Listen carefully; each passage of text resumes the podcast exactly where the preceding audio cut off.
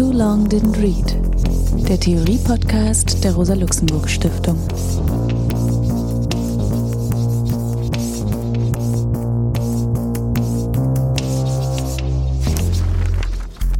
Hallo, hier ist Alex Demirovic. Wir werden uns heute mit Edward Saids Buch Orientalismus beschäftigen. Im Studio begrüße ich Maria Domar Castro Varela, mit der ich dann gemeinsam ein Gespräch über das Buch führen werde.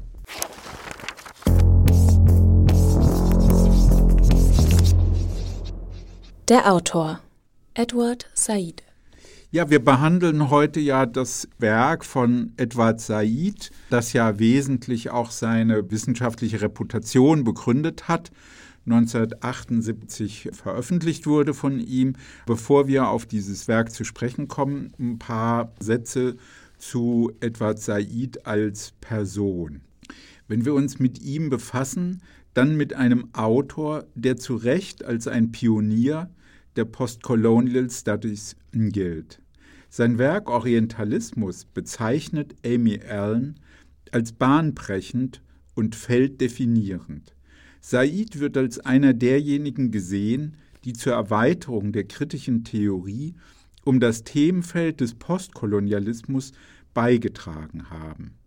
So hat er die ganze Tradition der kritischen Theorie mit der Herausforderung konfrontiert, auf sich selbst und die epistemologische Verankerung in den herrschenden Staaten des Nordatlantiks zu reflektieren, wenn er in Imperialismus und Kultur schreibt, dass die Frankfurter Schule, die französischen Theoretiker oder die angelsächsische Kulturtheorie verblüffend stumm geblieben seien in Bezug auf rassistische Theorie, antiimperialistischen Widerstand und oppositionelle Praxis im Imperium. Nur wenige nimmt er von dieser Kritik aus. Deleuze, Todorov, Derrida, Raymond Williams, Stuart Hall oder den Feminismus. Edward Said wurde am 1. November 1935 in Westjerusalem geboren. Seine Eltern waren wohlhabende christliche Palästinenser. Seine Mutter war Tochter eines Baptistenpriesters aus Bethlehem, sein Vater hatte Palästina 1911 verlassen, dann während des Ersten Weltkriegs in der US-Army gekämpft und die amerikanische Staatsangehörigkeit erhalten. Edward besuchte eine christliche Schule in Jerusalem. Nachdem die Familie aufgrund der Staatsgründung Israels 1948 ihren Besitz verloren hatte, zog sie über Beirut nach Kairo um. Said besuchte nun zunächst eine britisch geführte Schule in Kairo, die er wegen Disziplinarproblemen verlassen musste, und wurde dann von den Eltern auf eine Schule in den USA geschickt. Er studierte an den Elite-Universitäten Princeton und Harvard, wo er 1964 promoviert wurde. Bereits 1963 hatte er an der Columbia-Universität eine Assistenzprofessur erhalten 1966 wurde er als Professor für vergleichende Literaturwissenschaft berufen. Said starb nach langer Erkrankung an Leukämie am 25. September 2003.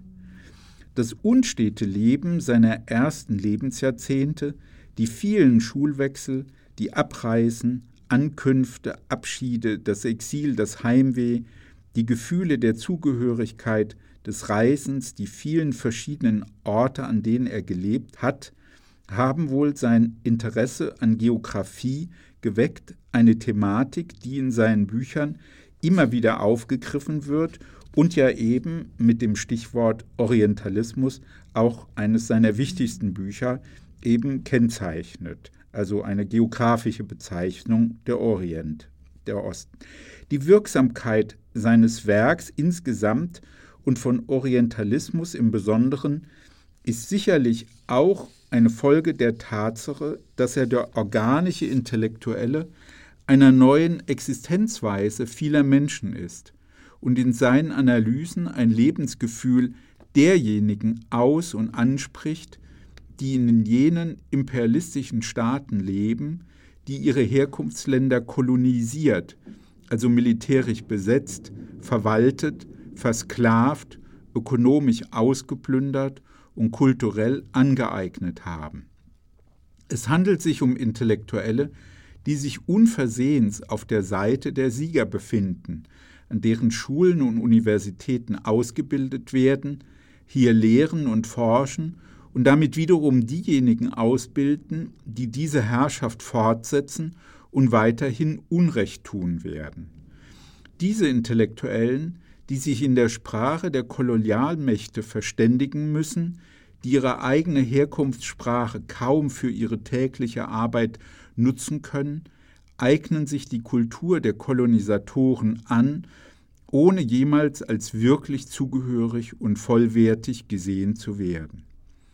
Gleichzeitig tragen sie dazu bei, den Menschen, mit deren Leben sie durch Herkunft verbunden sind, etwas zu entziehen, eine Möglichkeit, sich zu bilden, die eigene Kultur weiterzuentwickeln, also Menschen, mit denen man vielleicht eine Geschichte geteilt und mit denen man gemeinsam eine Perspektive der Emanzipation entwickelt hätte. Said sieht den Widerspruch. Er selbst hat sich als Orientale gefühlt, doch den größten Teil seines Lebens hat er im Westen und im Kontext westlicher Elite-Bildungsinstitutionen verbracht und 40 Jahre an der Columbia-Universität gelehrt. Insbesondere diese Universität, so betont er kurz vor seinem Tod, sei, ich zitiere Said, nach wie vor einer der wenigen in den USA verbleibenden Orte, an denen man auf fast paradiesische Weise nachdenken und forschen kann. Zitat Ende. In seiner Autobiografie spricht er aus, dass er sich am falschen Ort gefühlt habe, in zwei Welten, zu denen er jeweils doch nicht gehörte. Ein Riss sei durch sein Leben gegangen, der Riss zwischen dem Arabischen, seiner Geburtssprache, und dem Englischen, der Sprache seiner Ausbildung. Bemüht um Verständigung zwischen Israelis und Palästinensern, von beiden Seiten angefeindet, musste er auch erfahren, wie er als jemand mit arabischen Wurzeln auch in seinem Heimatland, den USA, bedroht und kriminalisiert wurde. Sein Buch Orientalismus sei, so sagt er, keine Theoriemaschine, sondern ein parteiliches Buch. Immer wieder beruft sich Said deswegen auf Vico. Die Geschichte werde von Menschen gemacht und sei deswegen gestaltbar. Worauf er zielt, ist jene abyssale Linie, also jene abgründige Linie zwischen Westen und Osten, zwischen Okzident und Orient zu überwinden, die die Weltgeschichte seit Jahrhunderten prägt die Menschen trennt und an koloniale, essentialistische Denkgewohnheiten und Identitäten bindet. Said versteht sich ausdrücklich als Humanist. Er möchte mit seiner intellektuellen Arbeit die vom Geist geschmiedeten Fesseln aufbrechen, um den Geist vernünftig dafür einzusetzen, durch Reflexion wirklich zu verstehen und sich mit anderen Gesellschaften, Epochen und Kulturen zu verknüpfen, um den Diskussionsrahmen zu erweitern.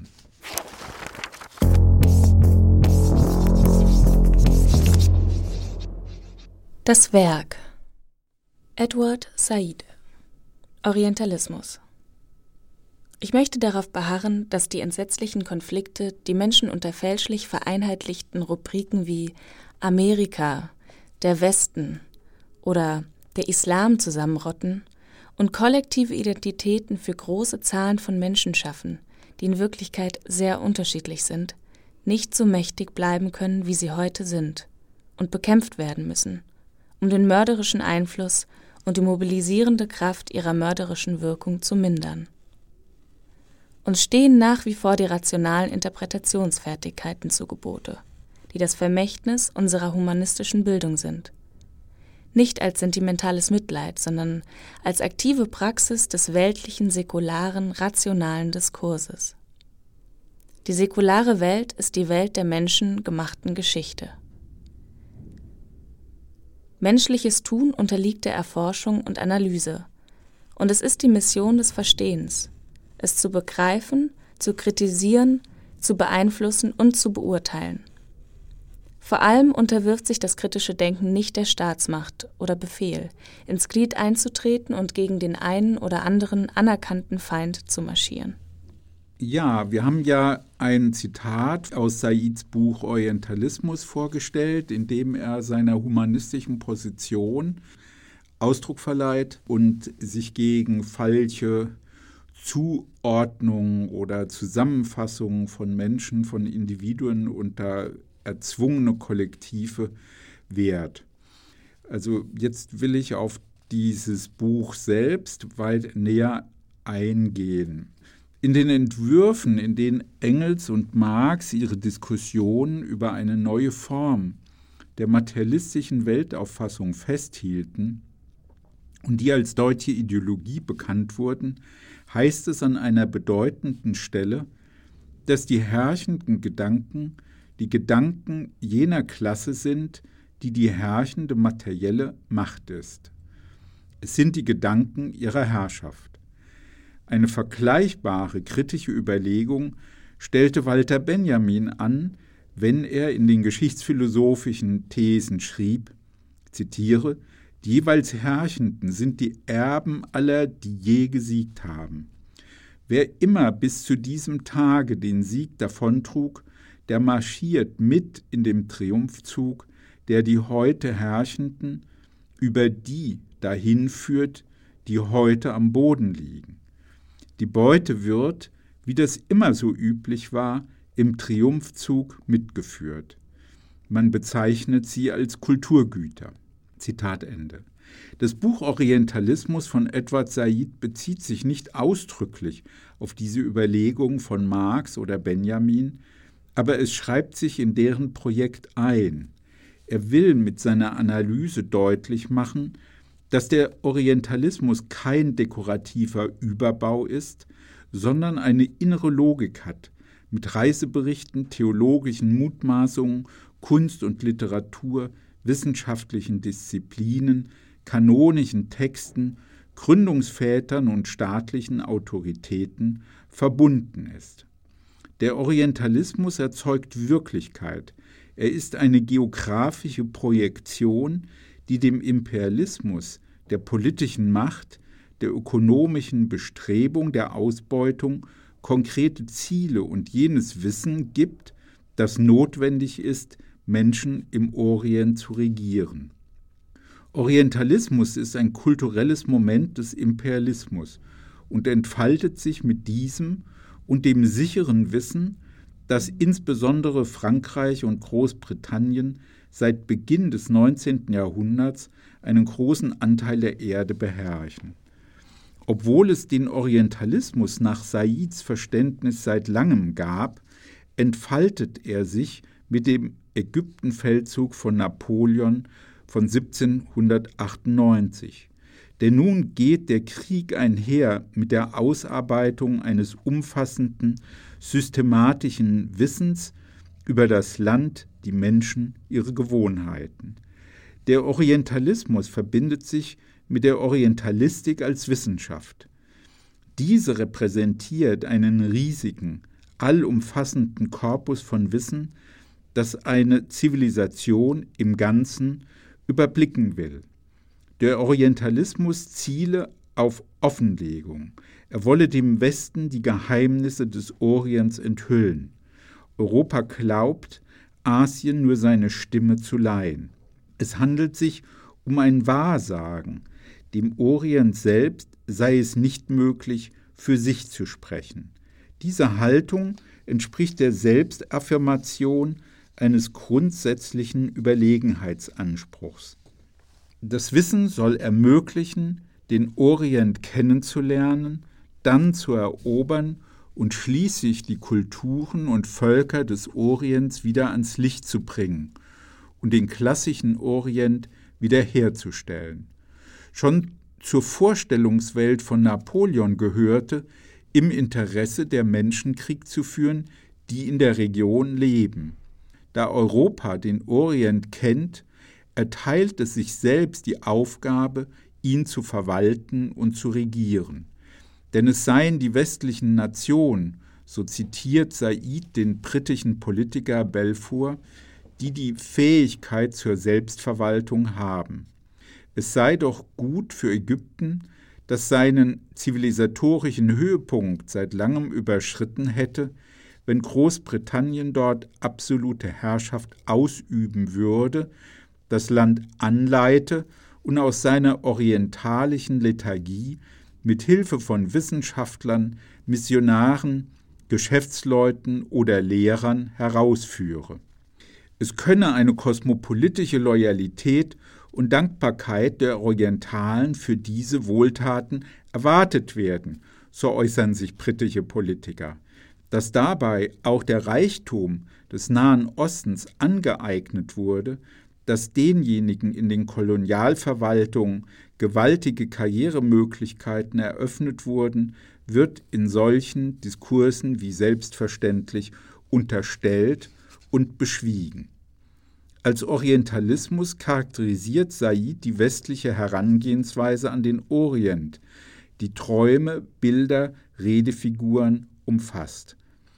Die Orientalistik erwächst daraus und ist eine wissenschaftliche Disziplin mit dem Auftrag, den Orient systematisch in Lehre, Forschung und Praxis bis hin zur Politikberatung zu erfassen. Es handelt sich um ein hegemoniales Projekt des Westens, denn der Westen zieht in Richtung Osten. Die Angehörigen des Okzidents reisen in den Orient, nicht umgekehrt. Es handelt sich beim Orientalismus um die Gedankenwelt von Herrschenden.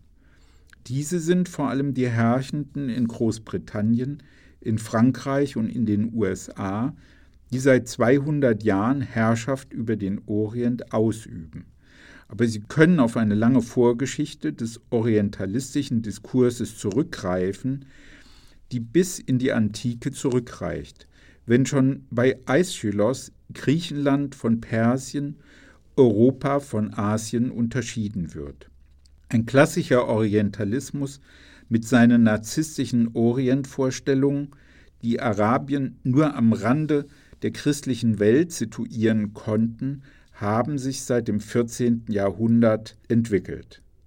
Bis ins 18. Jahrhundert hinein seien Orientalisten Bibelkundler, Fachleute für semitische Sprache, für den Islam oder für Sinologie gewesen.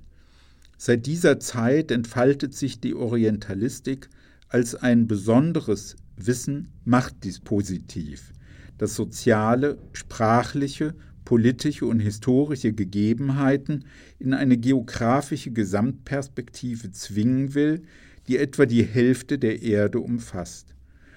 Daraus resultiert auch die Unschärfe des Gegenstands des Buches, denn was ist der Orient des Orientalismus?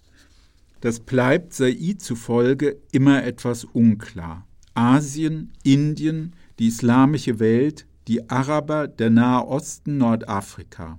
Said zeigt, auf welche Weise dieses Wissen um den Orient unscharf bleibt. Denn mal wird von Ägypten, mal vom Islam oder Mohammed, mal von Indien und seiner Sprache gesprochen. Der Orientalismus stellt einen Wille zum Wissen dar über eine Weltregion, die von Marokko über den Nahen Osten bis nach Japan reicht. Angesichts dieser Unbestimmtheit liegt es durchaus nahe, dass es Said selbst keineswegs leicht fällt, den Gegenstand seines Buches, den Orientalismus, als jenes besondere Herrschaftsdenken des Abendlandes zu fassen. Er bezeichnet den Orientalismus als einen Diskurs, eine Formation, eine Ideologie, eine Fiktion, eine Konstruktion, einen Mythos. Es handelt sich seiner Ansicht nach um eine umfassende Arbeit, die ein ganzes Bündel von heterogenen und dynamischen Phänomenen, also Sprachen, Alltagspraktiken, religiöse Überzeugungen, politische Strukturen lokale Ökonomien in eine einzige Wesenheit, einen substanziellen Orient, umarbeitet. Gleichzeitig erfährt man von den Menschen der Art und Weise, wie sie leben, denken, fühlen, durch den Orientalismus nichts. So eine der ganz starken Thesen von Said. Deswegen will er den Orientalismus nicht als ein positives Denkmodell verstehen, sondern eher als ein Denkverbot. Mit Susa Santos ließe sich vielleicht sagen, dass der Orientalismus eine jener institutionalisierten und schädlichen Lügen darstellt, die der globale Kapitalismus und Kolonialismus verbreiten. Aber der Orientalismus ist auch eine produktive Macht, denn er stellt eine Praxis des Othering dar, die eine Identität der anderen erzeugt. In Europa habe man von der orientalischen Persönlichkeit, Atmosphäre, Erzählung oder Despotie sprechen können, ohne auf Unverständnis zu stoßen.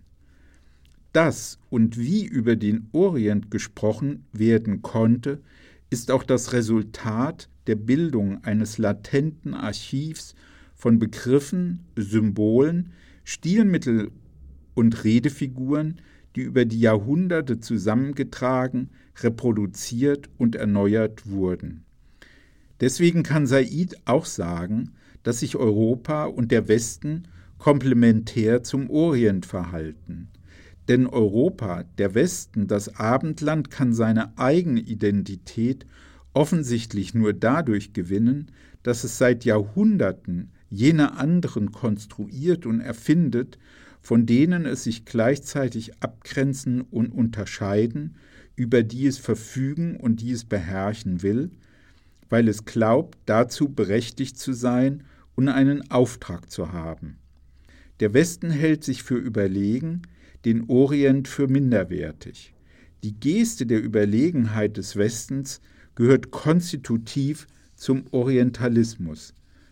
Es ist der Anspruch zu tun, was die Orientalen nicht zu tun vermögen, nämlich die Wahrheit über den Orient zu sagen und den Muslimen vor Augen zu führen, dass der Islam nur eine falsche Offenbarung, Verzerrung und Häresie des Christentums und Mohammed ein Schwindler, ein Renegat und Verräter der christlichen Lehre sei. Die Orientalen seien nur Pseudo-Inkarnation des großen christlichen europäischen Ideals. Die Wahrheit über den Orient zu sagen, ist eine Aufgabe, die der Westen sich zuspricht, um die Andersartigkeit, Schwäche, Unterlegenheit, Unvernunft des Orients zu bekräftigen. Diese Wahrheiten machten, so Said, aus allen Europäern im 19. Jahrhundert Rassisten. Dabei entgeht dem Westen, dass dies Rückwirkungen auf ihn selbst hat. Auch der Westen arbeitet sich selbst um, denn es müssen militärische Einheiten und Verwaltungen und entsprechende Wissenseinrichtungen geschaffen werden, also Wörterbücher, Grammatiken, historische Analysen, politische Einschätzungen und eine auf Dauer gestellte Reflexion darauf, die Macht im Orient zu erhalten. Daraus resultiert eine asymmetrische Arroganz des Wissens, denn aus patriotischen Gründen sei es notwendig, universitäre Einrichtungen zu schaffen, die, wie gesagt wird, uns nicht bloß mit den Sprachen, sondern mit den Bräuchen, Empfindungen, Traditionen, Kulturen und Religionen des Ostens vertraut machen. Das sei die Basis, die dort errungene Stellung auch künftig zu halten. In Frankreich oder Großbritannien entstehen eine Vielzahl von zivilgesellschaftlichen Aktivitäten, also geografische Vereine, Museen, Gelehrtengesellschaften, Kunst und Literatur, die sich mit den Kolonialgebieten befassen und diesen Machtanspruch Europas auch tief in die Gesellschaft verankern. Die vorherrschende Tradition des europäischen Denkens ist seit Descartes die Philosophie eines Bewusstseins, das immer mit sich identisch bleiben, sich immer wieder in der Welt wiedererkennen will, die für Es nur ein Spiegel und eine befremdliche Entäußerung ist. Das ist keineswegs nur im engen Sinn fachphilosophisch gemeint, sondern zielt auf einen gewaltigen kulturellen Apparat. Die Orientalistik muss nach der Analyse von Said als ein solcher Apparat verstanden werden. Es handelte sich bei ihr um Mythologie, ein selbstbestätigendes, hermetisch geschlossenes System, worin die Dinge sind, was sie sind, weil sie sind, was sie sind. Die europäische Begegnung mit dem Orient und Islam habe den Narzissmus dieses Systems nicht aufgebrochen, sondern sogar noch verstärkt. Said begreift den Orientalismus deswegen als ein Heer von Metaphern, Metonymien, Anthropomorphismen, die über die Jahrhunderte fest, kanonisch und verbindlich geworden sind. Demgegenüber besteht sein Projekt darin, mit einer Diskursanalyse den Diskurs des Orientalismus und seine Gewalt gleichsam aufzulösen, die Bilder, die Phantasmen und Illusionen und Lügen erkennbar werden lassen. Für den Humanismus von Edward Said und sein Buch über den Orientalismus ist eine Überlegung von zentraler Bedeutung, die er von Erich Auerbach und Victor Hugo übernimmt und die sich dem ängstlichen Wunsch, immer im Innenraum des eigenen Bewusstseins zu bleiben, entgegenstellt. Danach ist derjenige Mensch perfekt, für den die ganze Welt ein fremdes Land sei, also fähig, die eigene kulturelle Heimat zu verlassen und die ganze Welt mit Distanz und Großzügigkeit zu beurteilen.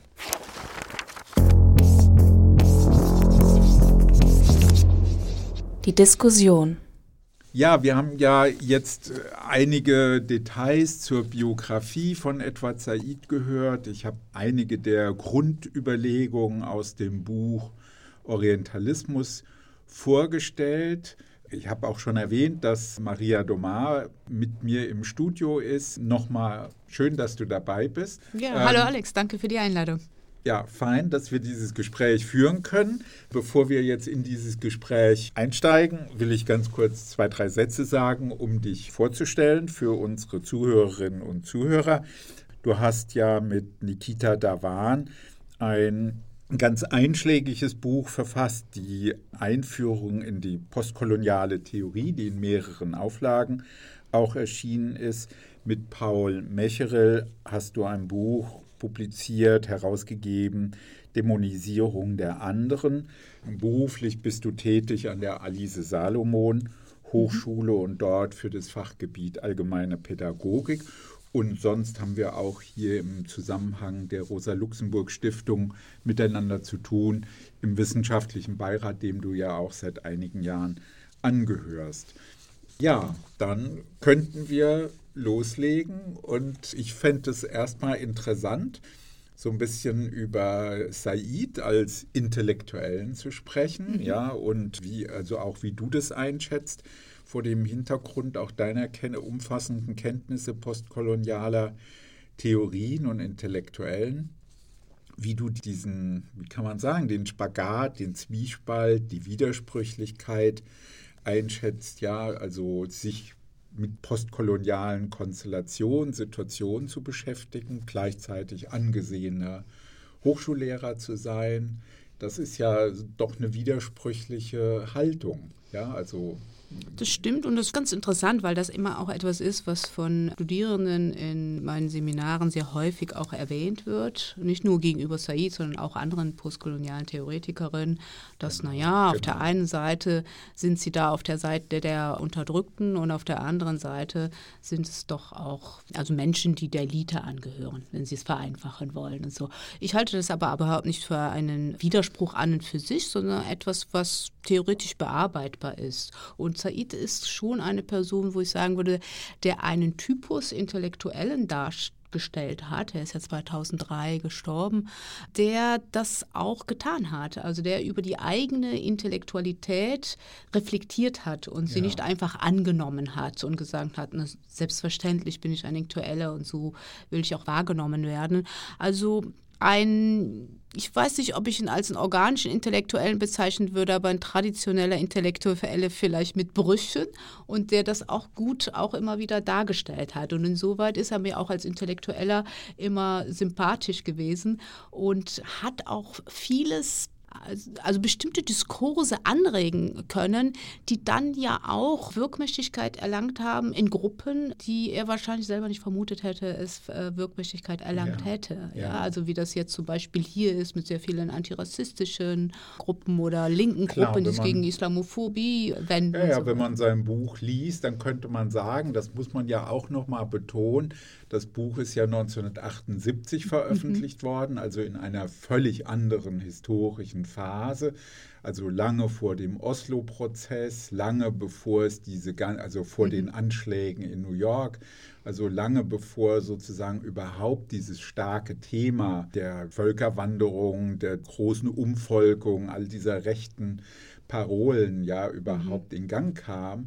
Und dann ist doch auch interessant, wenn man dieses Buch liest, also was ja jetzt vor über 40 Jahren geschrieben ist, dass es doch auch sehr viele aktuelle Bezugspunkte schafft. Also genau das, was du ansprichst. Also, dass man merkt, er trifft da etwas sehr mhm. Grundlegendes, was mhm. sehr systematisch ist. Mhm. Ja, eben genau diese merkwürdige Haltung gegenüber dem Islam. Mhm. Ja, und mhm. obwohl ja das bei ihm zwar so angesprochen wird, aber gar nicht weiter vertieft wird, oder? Wie, naja, also für ihn ist es schon, was interessant ist, und das schreibt er ja in Orientalism auch in der Einleitung, in der Introduction, ist, dass das Buch ein Effekt war oder die Konsequenz seiner Auseinandersetzung mit, wie er selber wahrgenommen wurde. Also ja. das ist interessant. Also wie er sozusagen als in Anführungsstrichen Araber gesehen ja, wurde genau. in dem US-amerikanischen Hochschulsystem und den Universitäten. Und er war ja immer in äh, Elite-Universitäten. Er hat ja in ja.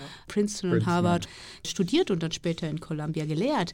Der war ja nie woanders als an US-amerikanischen Elite-Universitäten. Und genau. ich denke, in den 60er und 70er Jahren war das schon auch ein Phänomen. Also es ist, ja. glaube ich, auch als Mensch, aber auch so als Figur ist ja schon auch aufgefallen.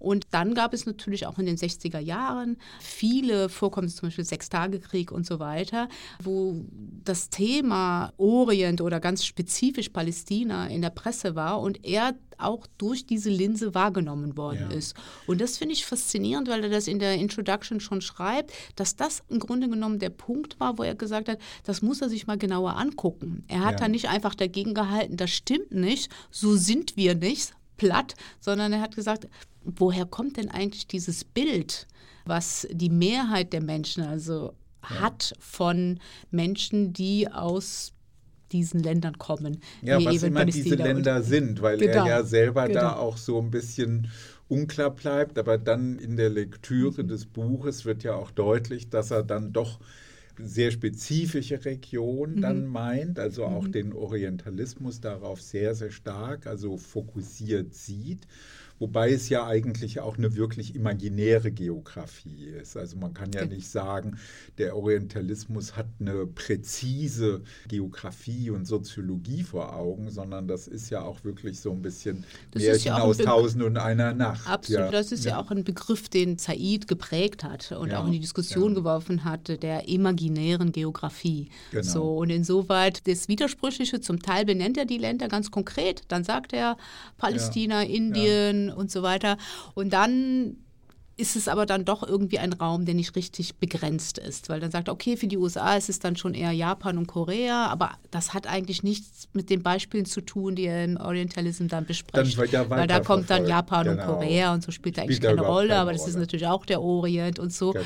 Und ich glaube aber auch, dass er das sehr gut herausarbeitet, dass dieses Unpräzise an dieser imaginären Geografie auch diese besondere Macht auch entfalten kann. Ja, ja so. Ja. Weil dann es immer Raum genug lässt für Leute dann ihre eigenen Fantasien sozusagen spielen Nein, ich zu würde es auch, genau, ich würde es auch so deuten, dass ich denke, da trifft Said sozusagen ein Problem im Gegenstand. Also ich würde das hm. auch gar nicht genau. als Kritik Absolut. oder nicht in erster Linie als Kritik an seinem Ansatz deuten, sondern ich würde es wirklich als genau diese konfuse oder in so ein Zwielicht gesetzte imaginäre Geografie mhm. der Menschen, der Region, der kulturellen Praktiken, so dass es ja auch von den Genres, ist es Literatur, ist es Theologie, mhm. ist es Soziologie oder Sprachwissenschaft, dass da ganz viel, na, man könnte sagen, ein Kuddelmuddel ja, an Überlegungen und Fantasien und Träumen und Begehrensformen sozusagen sich verdichtet, ja, sozusagen mit dem Bild einer solchen Region. Absolut. Und das Spannende ja. daran ist aber, dass es auf der einen Seite dieses Wischiwaschi, dieses Nebulöse ja. hat oder vielleicht auch eher, eher näher an dem Traum und an der Fantasie ist und gleichzeitig aber auch verblüffend konkret. Mhm. Ja, und das ist ja auch etwas, was immer noch ja. da ist, wenn wir so allgemein über Othering sprechen, dann meint man ja auch immer damit, dass diejenigen, die die hegemoniale Position der Definition haben, immer sehr genau wissen, wer die anderen sind. Und zwar ja. alles, wie die essen, was sie denken, was sie machen, wie sie beten und so weiter. Und wenn man genauer hinschaut, wissen sie eigentlich so gut wie gar nichts. Ja, also sie müssen nur so viel, äh, das fand ich jetzt auch bei der Lektüre interessant. Er lässt sich ja auch da nicht so sehr auf die Details ein, aber er macht doch so viel deutlich. Es Wissen muss so sein, dass es möglich ist, diese Menschen zu regieren. Ich mhm. finde es eben auch interessant, dass man, wenn man das Buch liest, dann hat man das Gefühl, er hat ganz viel Foucault gelesen, mhm. Bücher, die Foucault noch gar nicht geschrieben hatte, mhm. Vorlesungen, die Foucault noch gar nicht gehalten hatte, nämlich zum Beispiel genau diese Frage mhm. der Verwaltung, des Regierens, der, des mhm. Wissens, was Teil einer, mhm. einer Regierungskunst, einer Gouvernementalität ist. Mhm. Und dass er da auch genau sieht, wie sich der Orientalismus einbettet in eine solche, also mit der Orientalistik, mhm. in eine solche komplexe Verwaltungspraxis und Wissenspraxis, ja, und dass er da so eigentümlich auch vorgreift, ja, auf theoretische Debatten, die dann erst viel später. Ja, und was so ich auch spannend finde, ist, dass er auch in der Einleitung, und zwar in der Einleitung zu der ersten Auflage, man ja. könnte jetzt sagen, bei dem Nachwort in den späteren Auflagen ist das klar, da geht er auf seine Kritikerinnen ein. Aber in der ersten Einleitung, also als er noch gar nicht wusste, was für Kritiken kommen würden, hat er schon sehr viel Kritik vorausgenommen. Also er hat dann schon praktisch ja. vorweggenommen, naja, wahrscheinlich würde man mir sagen, das sei alles ideologisch und das sei politisch. So. Ja. Aber was ich genau zeigen will, ist eben, dass Wissenschaft, auch eben die Geisteswissenschaften, auch die Literatur nie unpolitisch sein kann, sondern dass natürlich die Leute, die schreiben, auch bestimmte Vorstellungen mitbringen und das ist also zutiefst durchdrungen von Macht und auch Herrschaft. Ich würde gerne genau an hm. diesem hm. Punkt nochmal also einen Schritt weiter gehen in unserem Gespräch, weil ich das auch so interessant finde. Er hat ja später dann ein Buch geschrieben, von dem er in Orientalismus sagt, das müsste geschrieben werden, Imperialismus und Kultur. Mhm. Und das ganze Projekt des Orientalismus zielt ja auf eine geografische Zweiteilung der Welt. Das mhm. ist genau genommen, könnte man sagen, ein antiimperialistisches Buch. Mhm. Ja, weil es ja letztlich mit der Idee verbunden ist, diesen Abgrund von Osten und mhm. Westen, das müssen wir weltgeschichtlich überbrücken. Mhm. Und seiner mhm. Idee nach heißt es ja wirklich Weltgeschichte, also mhm. zwei, 3000 Jahre, in denen sich Europa sozusagen mit einem gigantischen Archiv immer weiter anreichert. Wie würdest du das denn einschätzen? Weil gleichzeitig ist ja Said dem Buch nach also ich würde nicht die Kritik jetzt machen, zu sagen, er hat mit Ökonomie und Politik gar nichts im Sinn. Also so, mhm. ne, so wird ja auch manchmal geredet, mhm. sondern er sucht ja gerade die Verbindung ja, von Politik mhm. und ökonomischer Expansion mhm. und so. Mhm. Gleichzeitig gibt er einem gar keinen Anlass zu denken, es hat eine Nähe zu antiimperialistischen Traditionen oder mhm. Fragen oder also mhm. politischen Bewegungen, ja, die es ja jetzt in all diesen Jahren. Naja, also sagen wir mal so, ich, ich glaube, dass er das schon relativ klar macht, auch schon in Orientalism, dass er sagt, ich bin ein Mensch, der kommt aus einer bestimmten Disziplin.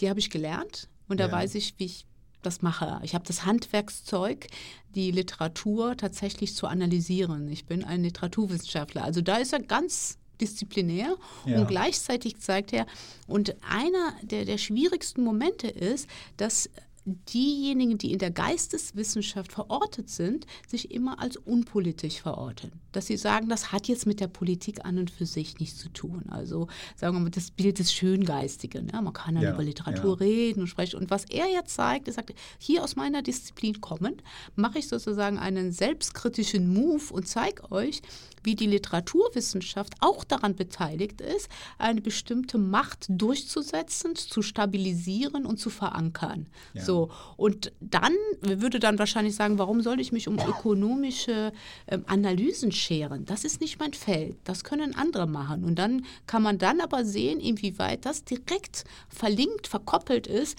mit eben diese Ideen, die in der Literatur ja auch sozusagen hervorgebracht und stabilisiert werden, sodass Ja. wir sozusagen eine bestimmte Geistesverfassung haben, bestimmte Bilder im Kopf haben, mit denen wir dann eben auch ökonomisch und politisch regieren. Ja, ich finde ihn sehr einleuchtend, weil er ja da an dem Punkt sagt, na ja, die Unternehmer, die Gesellschaften, die investieren oder Gebiete erobern wollen, die müssen ja erstmal eine Idee haben davon, dass es diese Gebiete gibt und dass es Menschen gibt, die man ausplündern kann.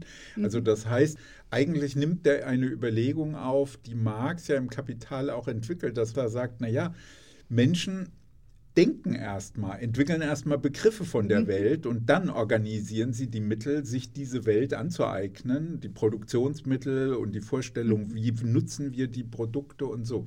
Das finde ich einleuchtend. Trotzdem frage ich mich, also weil du jetzt auch diesen Gesichtspunkt nochmal so stark gemacht hast, man liest das eigentlich so, dass man denkt, das ist wie eine Art alles kommt sozusagen aus den Zentren, Paris, Oxford, New York oder wo immer her. Ja. Und natürlich könnte man jetzt mit Foucault sagen, dass es keine Macht gibt ohne Widerstand. Und diese Relation, die finde ich, kommt irgendwie, also das wäre so etwas, wo ich mich gefragt habe, ja, wie bedenkt er eigentlich die Tatsache, dass es antikoloniale Kämpfe gab, Aufstände, Das ist, das ist eine sehr, sehr starke Kritik, die von vielen Genau, äh, geäußert genau, worden ist, auch ja. von Ayas Ahmad, einer der ersten sehr starken Genau, Kritikern äh, von ihm, womöglich auch zu Recht. Oder man könnte sagen, das ist nicht sein Ziel gewesen. Ja. Also er hat sozusagen einen anderen Fokus gelegt. Er hat wirklich, und das ist ja spannend, weil man oft ja auch gesagt hat, er hat das eigentlich umgedreht. Jetzt ist es praktisch, um so ein Bild zu sprechen, der Orientale, der über den Westen spricht, wie dieser den Orient erst schafft. Und das ist ja geschickt, das ist ja eine wichtige Pointe Ja. äh, da drin.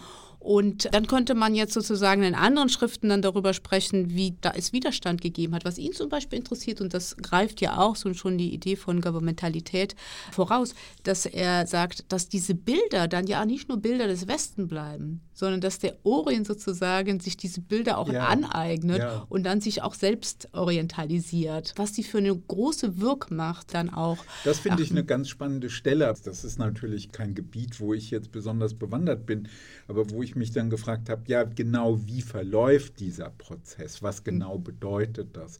Weil das wäre jetzt wiederum interessant. Also welche Mechanismen sind da wirksam?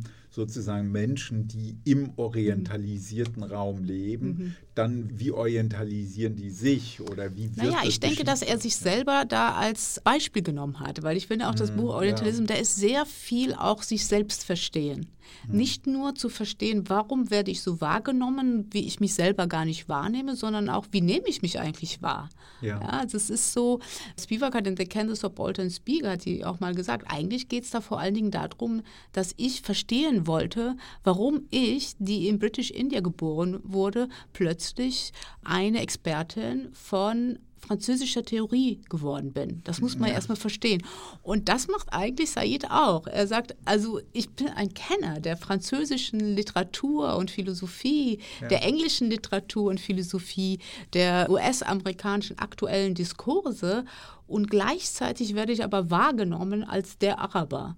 Und ja. die Verbindungen dazu, die sind ja eigentlich, wenn man genauer hinschaut, recht schwach. Er ja. hat da bis zu seinem 15. Lebensjahr war er in Ägypten. Bevor er nach Ägypten kam, einige wenige Jahre in Palästina und war britisch Mandat auch war. Also das mhm. heißt, er ist auch da zu einer Kolonialschule gegangen, ist in Ägypten zu einer Kolonialschule gegangen, einer sehr bekannten elitären Kolonialschule, wo es auch wirklich darum ging, eine bestimmte ägyptische Elite auch auszubilden. Das heißt, die haben dann auch englische Literatur gelesen. Ja. Da beginnt er schon sich aufzulehnen, weil er, glaube ich, schon merkt, da gibt es diese Spaltung. Also was wird von mir verlangt und dann gleichzeitig komme ich aber aus einer ganz anderen Familie. Was passiert da? Und dann, ab seinem 15. Lebensjahr, ist er sozusagen nur in Eliteinstitutionen der USA. So, mhm. und damit versucht er irgendwie klarzukommen. Ich habe auch manchmal das Gefühl gehabt bei Orientalism, er versucht seine eigene Geschichte zu lernen, darüber ja, Erkenntnisse. Zu genau. Ah. Und dann stößt er aber auf all diese Werke, die ihm sagen, da, da, stimmt doch was nicht. Es gibt diesen schönen Dokumentarfilm von ihm, das ist ein kleiner pädagogischer Film, wo er erklärt, was ist eigentlich Orientalism. Und er sagt, ja, dann habe ich Nerval gelesen und dann habe ich Lane gelesen und dann habe ich gedacht, das kommt mir so bekannt vor. Und dann ist ihm aufgefallen, dass ganze Passagen identisch waren. Dann landet es sozusagen bei ihm und an seinem Körper und an so, wie er sich empfindet. Und das alles ist ja mit drin im Orientalism verhandelt. Das ist ja, ja. nicht nur von außen, ich gucke mal, wie wird da imperialistische Herrschaft betrieben, sondern welche Position nehme ich eigentlich ein? Und wer bin ich eigentlich in der Welt, ja. sozusagen? Und was spielt Aber ist das? nicht die Gefahr? Also man könnte jetzt natürlich sagen, ja, du hast recht, das ist ja ein gutes wie kann man sagen, erkenntnistheoretisches Prinzip, was ja auch mhm. dann in den vergangenen Jahrzehnten in der feministischen Theorie und in der postkolonialen Theorie mhm. immer wieder thematisiert wurde, nämlich die Situiertheit des Wissens, also auch wenn man so will, das Nicht-Imaginäre der eigenen sozialen, geografischen Situation als mhm. Bezugspunkt. Gleichzeitig würde ich doch auch ein bisschen provokativ mal fragen, ja, kann das nicht auch selber wiederum in einem gewissen Narzissmus umschlagen? Und deswegen helfen ja, ja auch Orientierung ja Aber die Sache ist Bewegungen manchmal auch das aufzunehmen. Ja. Weil das muss man ja sagen. Ich finde, also nur diesen Punkt noch, ich habe das ja auch in meiner Vorstellung des Buches stark gemacht, dass er ja selber will, dass das aufgebrochen wird.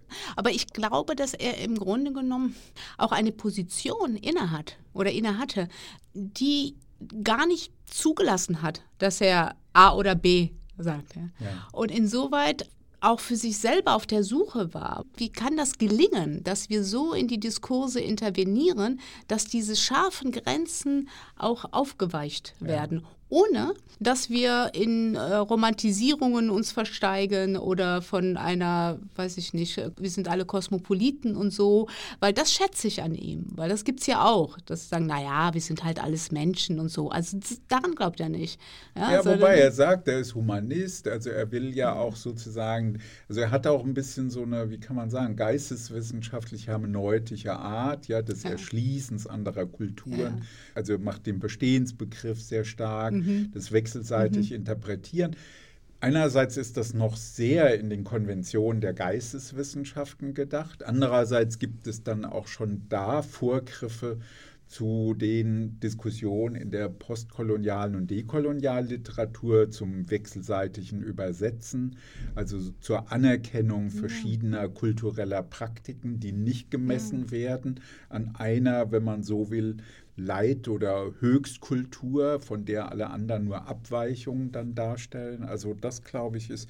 Ich würde vielleicht noch mal einen anderen Punkt ansprechen, der da würde mich das interessieren, wie du das einschätzt. Wir haben ja das schon so ein bisschen gestreift, diese Frage des antimuslimischen Rassismus. Mich hat etwas überrascht in seiner Kritik an den Traditionen der kritischen Theorie, jetzt in, vielleicht insbesondere an der Tradition der älteren kritischen Theorie, dass er sagt, dass sie gar keinen Begriff von Rassismus haben. Mich hat daran wirklich das so ein bisschen Wunder genommen, weil man könnte sagen, naja, das sind ja für die kritische Theorie seit Marx eine der großen Innovationen, nämlich zu sagen, wir müssen verstehen, was heißt eigentlich Menschen zu Fremden machen, zu einer anderen Rasse machen. Das war ja ein Thema der kritischen Theorie mit Blick auf Antisemitismus. Aber in den Studien zum autoritären Charakter ging es dann ja auch um das Verhältnis zu den Schwarzen. Ja, also mhm. People of Color war noch kein Ausdruck in dieser mhm. Zeit. Ja, also, aber da würde ich sagen, ist es nicht auch ein bisschen eine einseitige Wahrnehmung dieser Diskussion? Das kann sein, aber wobei ich immer auch unterscheide zwischen kritischer Theorie sozusagen bis Adorno und nach Adorno, weil ich meine, dann bei Habermas und weiteren findet man ja noch weniger zu Rassismus explizit. Und ja. bei Adorno natürlich, also Dialektik der Aufklärung oder auch Minima Moralia, da findet man schon auch Punkte. Es geht sehr viel um Antisemitismus. Ich würde das schon trennen, dass Antisemitismus natürlich nicht eine Auseinandersetzung mit Rassismus und eine dezidierte Arbeit zu Rassismus findet man einfach nicht innerhalb der kritischen Theorie. Bis zu einem bestimmten Zeitpunkt dann fängt man natürlich natürlich an, heute gibt es viel mehr Auseinandersetzungen ja, auch ja, darüber. Und wo man auch sich überlegen muss, warum? Also warum jetzt? Und wie ist das Verhältnis von der politischen Bewegung on the ground sozusagen mit ja. denjenigen, die lange Zeit das Thema eher so behandelt haben als Marginalia, wo ich denke, das ist doch so ein ganz entscheidendes Thema. Und er hat mehr Inspiration gefunden intellektuell und das ist ja interessant bei Antonio Gramsci auf der einen Seite und bei Foucault auf der anderen Seite. Ja, ihr macht es in dem Buch auch stark. Ich mhm. finde, Gramsci spielt aus meiner Sicht da eigentlich gar nicht so eine große Rolle. Mhm. Ja, wäre jetzt, also ich meine, er, bezieht er geht, sich darauf er, ausdrücklich, ja, aber genau. es spielt eigentlich, Sagen finde so, ich. Danach spielt es gar keine, gar keine große Rolle. Rolle. Mehr. Während also. Foucault, das ist relevant, mhm. Auch da merkt man, das hat er gründlich gelesen, mhm. glaube ich, und nimmt dann immer mhm. wieder Gedanken auf. Er orientiert sich ja gar nicht so sehr an diesen Ansätzen, sondern er will, mhm. eigentlich folgt er ein bisschen dem Modell der Archäologie des Wissens. Absolut, er will eine genau. Diskursgeschichte machen. Ja Ne, also ähnlich wie Foucault das gemacht hat in Ordnung der Dinge, also Les mots et les choses, und will eigentlich etwas in diese Richtung machen, aber aufgrund seines Gegenstands ändert er auch das Verfahren mhm. ne, und wählt auch ganz andere Einteilungen. Naja, dennoch hatte ich den Eindruck, aber das ist auch vielleicht von ihm einfach als Kritik ja gegen, was er dann auch für eine eurozentrische Tradition hält, wo ich dachte, na ja, also was wäre jetzt spezifisch Gegenstand von Rassismus? Mhm. Ich würde auch sagen, es gibt in der älteren kritischen Theorie keine Versuche, das zusammenzuführen. Mhm. Mhm. Verschiedene Formen von Rassismus. Ja, also ich denke, da klar, darüber kann man noch weiter nachdenken den Antisemitismus könnte man schon als eine sehr spezielle, besondere Form auch des Rassismus betrachten. Naja, da gibt es halt sehr scharfe Debatten. Scharfe Debatten. Ja, genau, also ist, genau. und ich würde das schon auch unterschiedlich ja. behandeln und mir anschauen. Das ja, sind schon ja. distinkte Formen.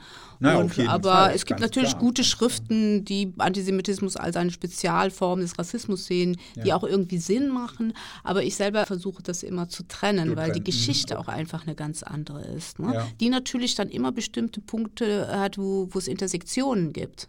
Also das ist klar. Und wo auch bestimmte, sagen wir mal, Techniken und Strategien des Rassismus ähnlich oder gleich sind beim Antisemitismus. Also wie die anderen auch erzeugt werden und so weiter.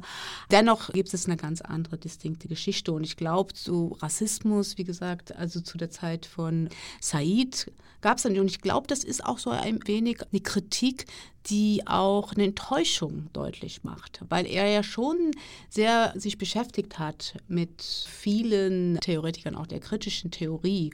Manchmal hat man das Gefühl, er wünschte sich, sie hätten das gemacht, weil sie eigentlich die Ansatzpunkte dafür gehabt ja, hätten. Es ist ja auch erstaunlich, dass man denkt, von den empirischen Studien ja, aus der mhm. Zeit des mhm. Exils in den USA mhm. gibt es ja ein paar Ansätze, wo man denkt, mhm. na ja, es wäre jetzt wirklich interessant mhm. gewesen, wenn, wie kann man sagen, ein ja, also in, in, im Rahmen der Studies on Prejudice auch mhm. nochmal geguckt würde, ja, wie ist weil das wäre jetzt so mein Punkt, warum ich denke, dass es vielleicht doch interessant ist, das auch zusammen zu diskutieren, weil es bildet ja ein Syndrom. Mhm. Und wir sehen das ja bei den Anschlägen jetzt auch in Deutschland, ja, dass mhm. die Anschläge sozusagen fließend ineinander übergehen, ja. Mhm. Also, dass sie sich gegen Menschen richten können, mhm. ja, die, keine Ahnung, aus Bosnien oder Türkei ihrer Familie her nachkommen, mhm. ja, oder die eben in Halle in der Synagoge sitzen und derjenige, der den Anschlag macht, so Ja, ja, das umbringt. würde überhaupt keinen also, Sinn machen, das einfach so glasklar genau, zu trennen, genau, so scharf ja. zu trennen. Das eine ist das, das andere ist das, hat nichts miteinander ja. zu tun. Und ein bisschen ist es auch schwierig für die heutige Diskussion, die aktuelle Diskussion, dass das auch dann manchmal so auseinandergehalten wird, als hätte das gar nichts miteinander genau, zu tun. Genau. Oder im Gegenteil, ne, dass postkoloniale Theorie dann vorgeworfen wird, also allen postkolonialen Theorien dass sie in der Tendenz antisemitisch sind. Solche Stimmen gibt es ja auch. Das ja, ist ja, das ist ja geradezu genau. absurd. Ja. Und da fragt man sich natürlich auch, warum? Was hat das für eine Funktion, mit so einem Vorwurf, der ja sehr, sehr scharf ist, auf eine Theorie ja. zu zielen, die so eine wichtige kritische Intervention darstellt? Also das, das finde ich schon spannend. Also ich würde dir zustimmen, ich finde das auch absurd, aber mich beschäftigt eben genau auch diese Frage, dass ich eben jetzt, also nach meinen relativ vielen eigenen Forschungen zum Neorassismus, ja, wo ich auch immer wieder versucht habe, deutlich zu machen, dass es wichtige Differenzen gibt und das nicht ohne weiteres gleichzusetzen ist oder zu reduzieren ist. Mhm. Wir andererseits jetzt auf der anderen Seite die Gefahr haben, dass alles so ein bisschen nominalistisch aufgelöst wird. Auf jede mhm. Gruppe hin gibt es dann mhm. einen eigenen Rassismus. Ich glaube, das ist auch nicht so zielführend und bringt uns mhm. auch nicht weiter. Naja, was ich äh, wichtig finde, ist, wenn wir über Orientalism sprechen, das ist ja immerhin 1978 geschrieben. Also es ist auch so eine Zeit in den USA, wo auch die Bürgerrechtsbewegung eine ganz wichtige Rolle ja. gespielt hat. Und das ist auch interessant, sich das da auch zu kontextualisieren. Gleichzeitig ist Said, bekommt seine Stelle an der Columbia durch Lionel Trilling, der ein ganz wichtiger Vertreter ist der New Left, der Critical New Left in New York, selber jüdisch und später arbeitet Said sehr viel mit Barenboim zusammen Genau. Und mit vielen anderen. Jetzt reicht es natürlich nicht aus, um zu sagen, Said oder sein Werk kann nicht antisemitisch sein, weil er hatte ja jüdische Freunde. Das geht nicht. Aber es ist wichtig, um zu zeigen, wo es intellektuelle Verknüpfungspunkte gab. Das glaube ich schon. Und dann ja. hat er eben ab und zu markiert, da hat es noch nicht so viel gegeben. Warum eigentlich nicht? Das wäre eigentlich auch sozusagen ja, etwas gewesen, genau, was wir hätten machen können. Und dann gibt es aber bestimmte Punkte, über die wir dann weiter nachdenken können. Und ich glaube, dass Orientalism da sehr viel bietet an Methodologien, also wie können wir darüber nachdenken, an auch Überlegungen, wie Macht und Wissen zusammenhängen in einer sehr spezifischen Art und Weise und inwieweit das übertragbar ist auf andere Gruppen, auf andere Formen der Diskriminierung. Das müsste man dann halt im Einzelnen immer wieder schauen und herausarbeiten sozusagen. Aber man kann ihn ja auch nicht verantwortlich dafür machen, dass er nicht alles angegangen ist. Es gibt immer noch offene Fragen sozusagen. Ja, genau. Also jetzt an diesem Punkt müssen wir zum Schluss kommen. Ich finde, wir haben jetzt eine Reihe von wichtigen Fragen angesprochen, die auch zeigen, dass dieses Buch wirklich lohnt, weiterhin zu lesen und zu diskutieren. Ich glaube, dass es ein sehr, sehr anregendes Buch ist. Also vielen Dank Maria Domar. Ja, ja, wir können jetzt noch lange weiter diskutieren, genau. es gibt auch sehr viele Punkte, die das Buch aufmacht, immer noch als Fragen, selbst 1978 geschrieben, immer noch für 2021 darüber nachzudenken.